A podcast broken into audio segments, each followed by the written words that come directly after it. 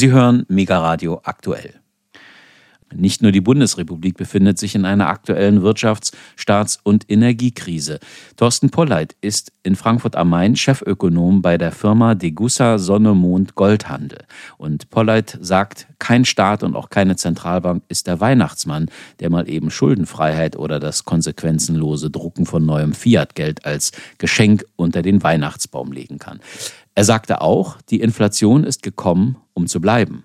Polleit ist Gründer des deutschen Ludwig von Mises Instituts und belegt aktuell Rang 52 im Ranking der FAZ zu Deutschlands einflussreichsten Ökonomen. Und er geht mit der aktuellen Finanz- und Energiepolitik der führenden Staaten hart ins Gericht. All das hören Sie nun in einem Interview mit Thorsten Polleit, das mein Kollege Alexander Boos geführt hat. Herr Polleit, wie blicken Sie denn als äh, Chefvolkswirt von Degussa Goldhandel aktuell auf die Krisenlage? Wir haben ja mehrere Krisen. Energiekrise, Gaskrise, Inflation, Materialmangel, immer noch gestörte Lieferketten.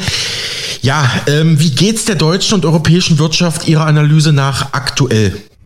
Sie haben natürlich recht, es gibt viele Krisen und bei jeder Krise ist ein Fragezeichen zu machen, was denn die Konsequenzen letztlich sein werden. Aber lassen Sie mich an der Stelle vielleicht unterscheiden, ein, eine kürzerfristige Einschätzung und eine längerfristige Einschätzung. Die kürzerfristige Einschätzung, das ist der Blick auf die Konjunkturlage, die Frage, wie entwickelt sich das Wachstum in Deutschland, im Euroraum, in den Vereinigten Staaten von Amerika und auch in den anderen wichtigen Volkswirtschaften der Welt.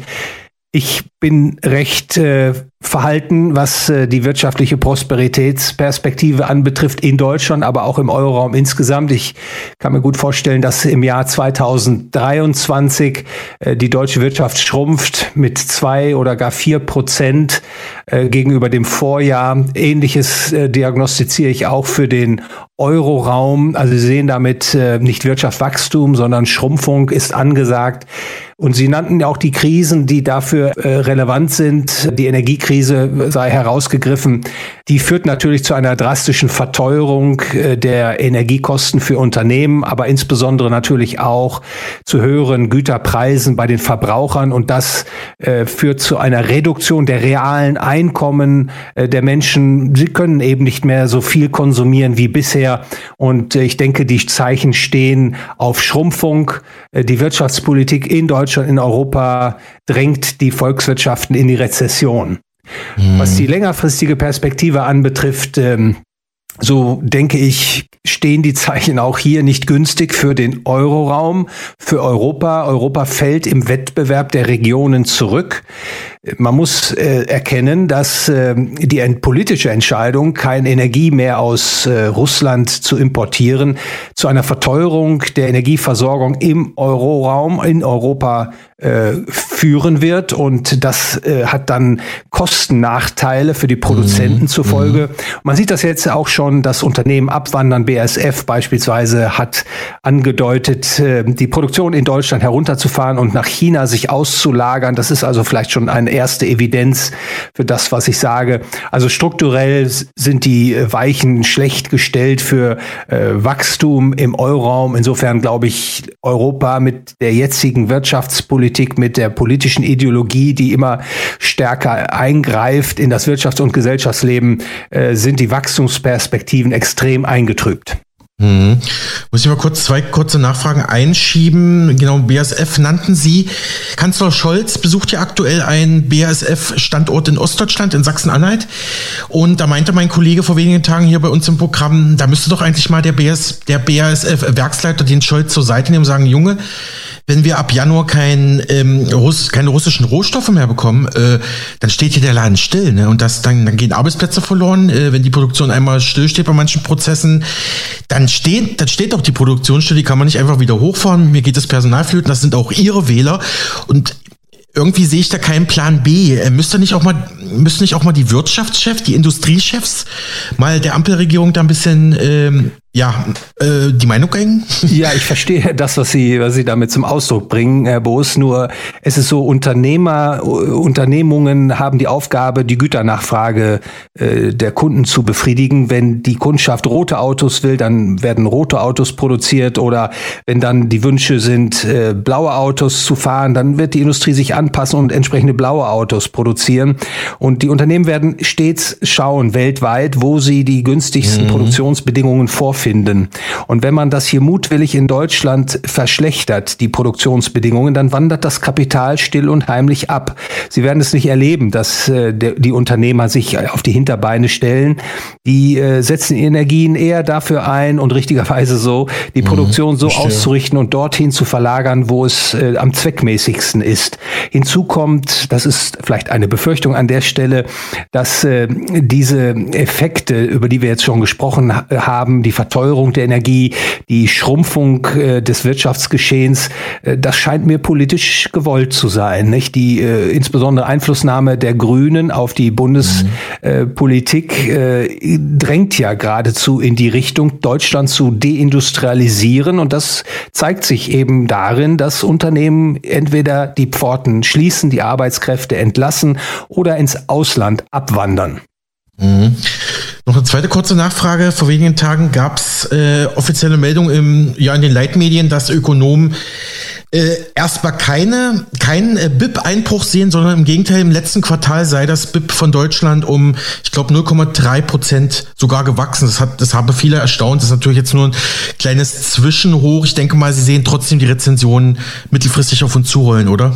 Ja, ich sagte ja schon äh, bereits, das kann natürlich in der kurzen Frist äh, nochmal verschoben werden, aber ich äh, vor dem Hintergrund der jetzigen Weichenstellung, die man wirtschaftspolitisch hier in Europa äh, vorgenommen hat, sehe ich ungünstige Wirtschaftsbedingungen in den nächsten Jahren vor uns und insbesondere die Verteuerung der Energie, die Verlagerung der Unternehmen aus dem Euroraum heraus, äh, das sind für mich schon Indizien, dass die Zeichen auf Rezession stehen. Also mhm. ich würde mich natürlich freuen, wenn äh, die wirtschaftliche Lage äh, sich dann doch bessern äh, würde, wenn es nicht dazu kommt, dass eine Rezession, dass eine Rezession sich entfaltet. Aber die Wahrscheinlichkeit äh, rechne ich doch hoch an, dass wir auf Schrumpfkurs gehen.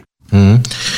Im Degussa Marktreport vom 29. September 2022 schrieben sie, eine Krise sei nicht gleich Krise, also nicht jede Krise sei dieselbe Krise sozusagen. Die aktuelle Krise ähnele immer mehr einer Währungskrise, während wir, wenn ich es richtig verstanden habe, 2008 und 2020 im Corona-Lockdown und 2008 in der ja, damaligen Subprime-Finanzkrise eher eine Kreditkrise beobachten konnten. Könnten Sie mal für unsere Hörerschaft da die, die Unterschiede erklären? Eine Kreditkrise äh, ist ähm, dadurch gekennzeichnet, dass die Investoren äh, Sorge haben, dass die Schuldner ihren Schuldendienst nicht mehr leisten, also ihre Zins- und Tilgungszahlungen nicht mehr überweisen können. Und das war 2008, 2009 der Fall.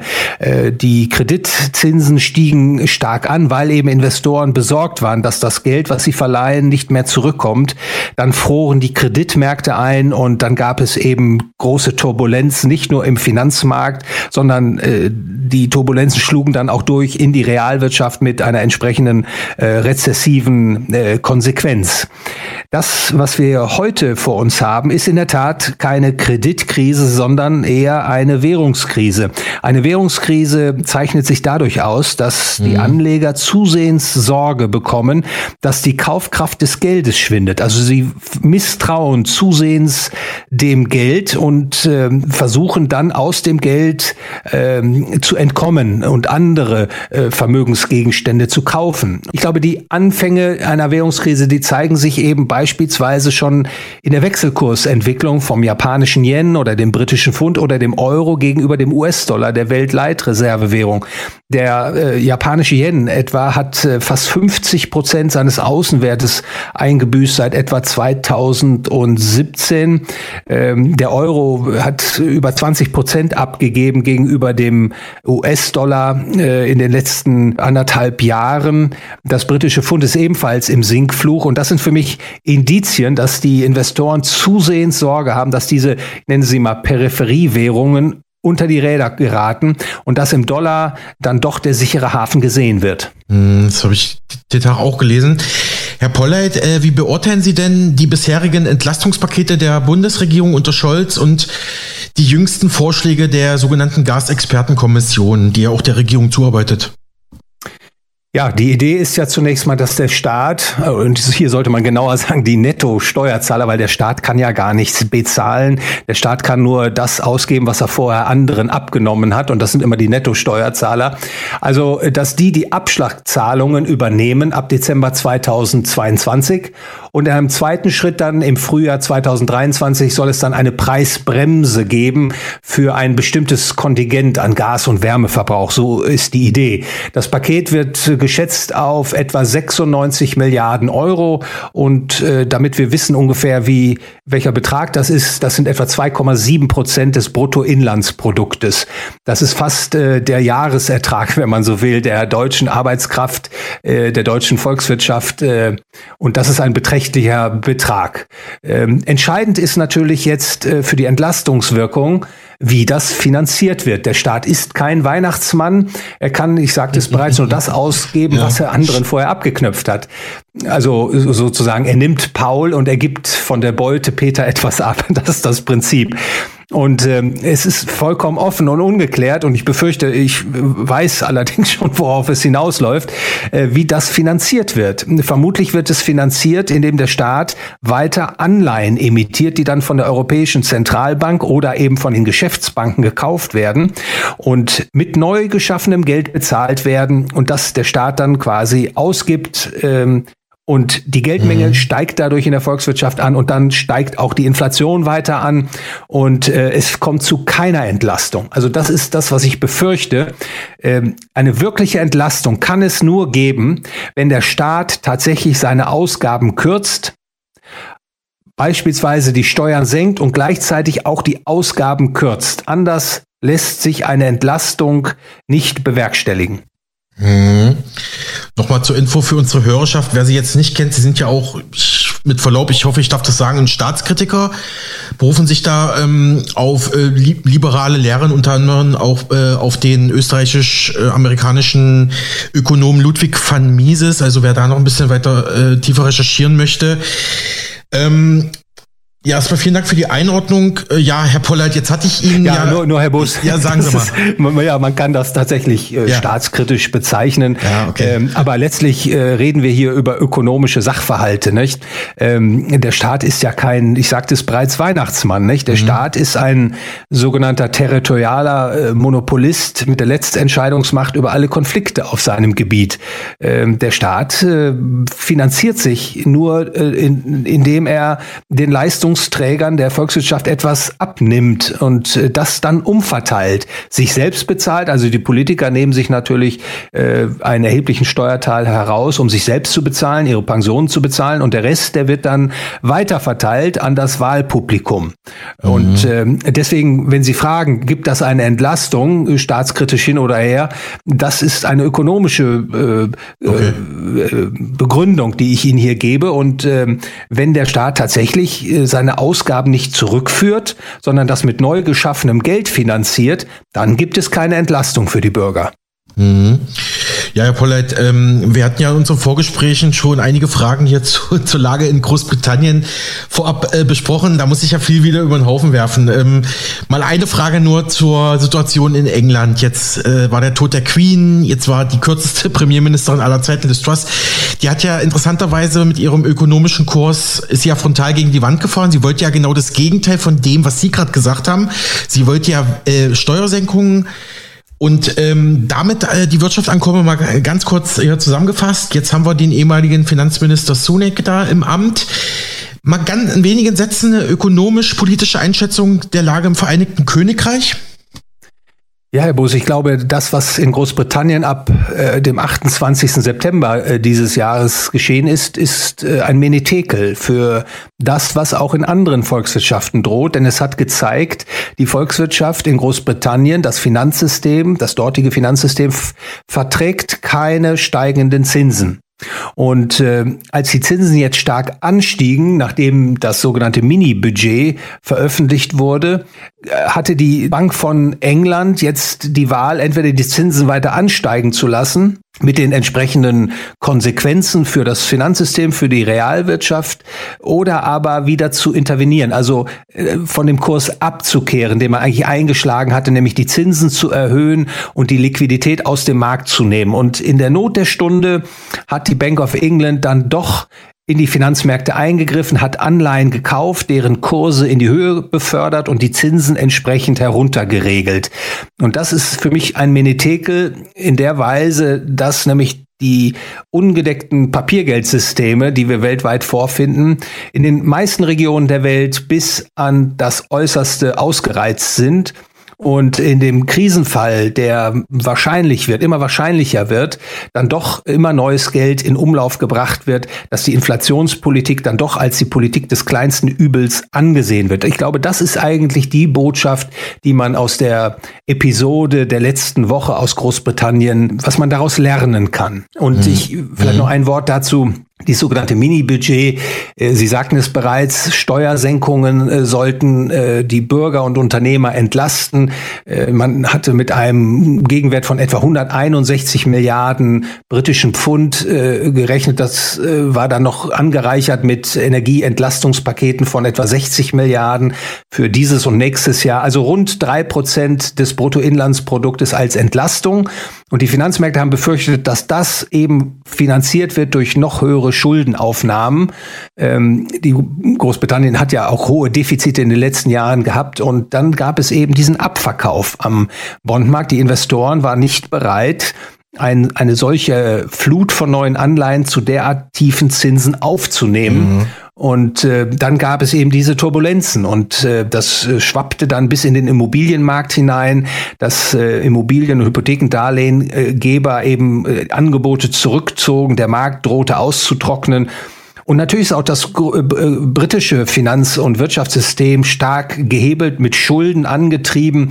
Und äh, ich sagte es bereits, äh, die Volkswirtschaften äh, vertragen keine höheren Zinsen mehr. Man muss die künstlich tief halten.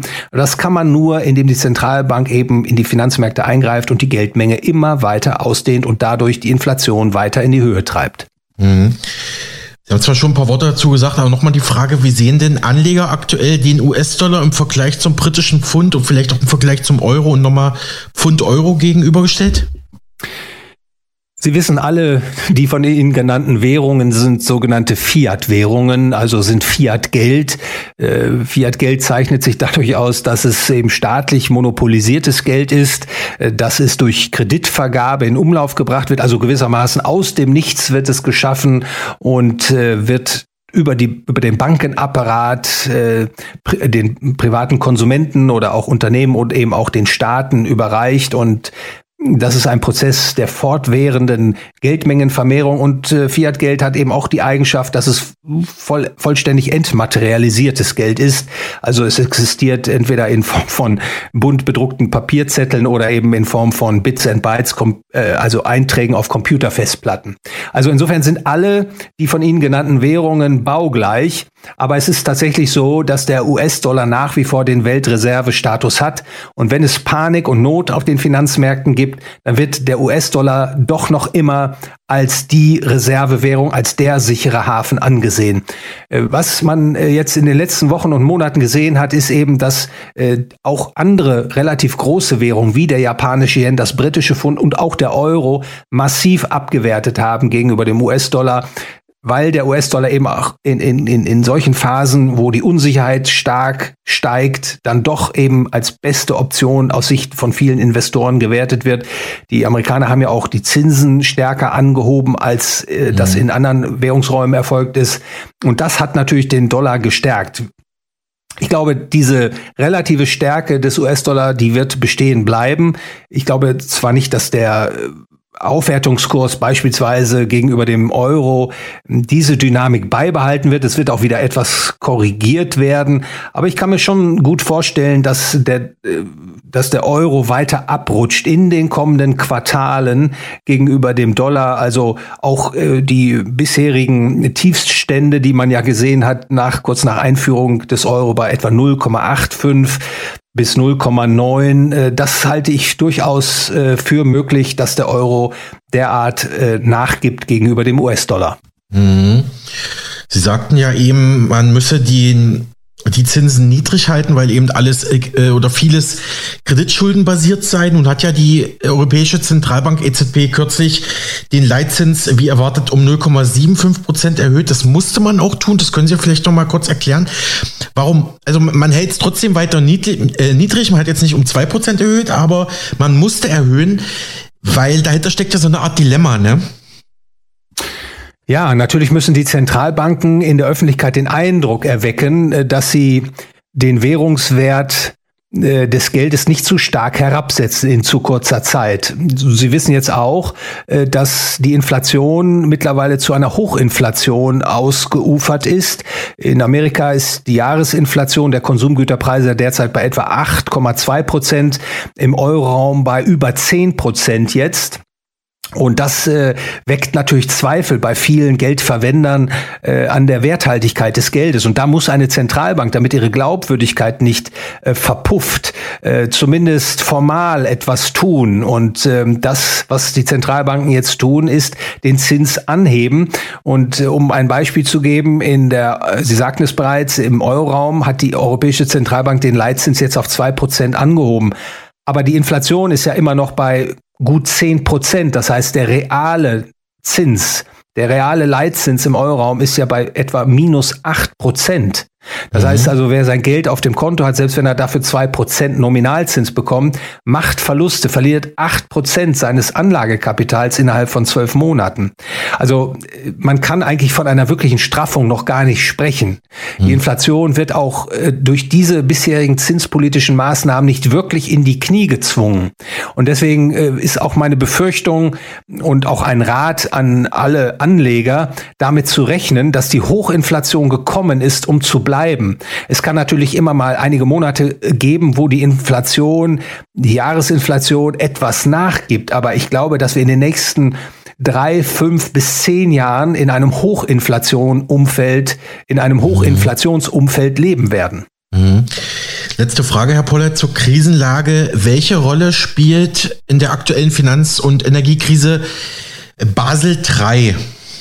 Ja, Basel III ist ja ein Regelwerk äh, für den internationalen Bankenapparat und äh, in diesem Regelwerk wurde, wurden beispielsweise Dinge wie die Verschuldungsmöglichkeiten von Banken geregelt, auch äh, wie stark die Kapitalunterlegung für Risikopositionen auszusehen hat.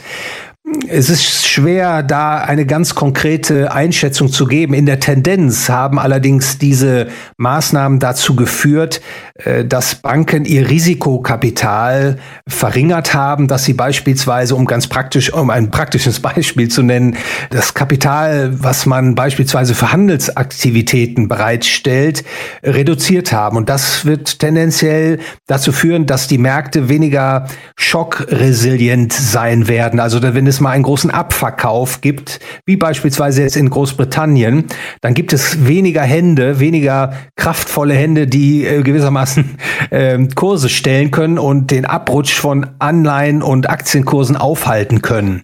Das ist, äh, glaube ich, eine wichtige Konsequenz. Der Bankenapparat ist eben weniger geneigt und in der Lage, mit äh, schockartigen äh, Entwicklungen umzugehen. Und das führt tendenziell zur, zu stärkeren Turbulenzen wenn sie erst einmal in Gang gekommen sind.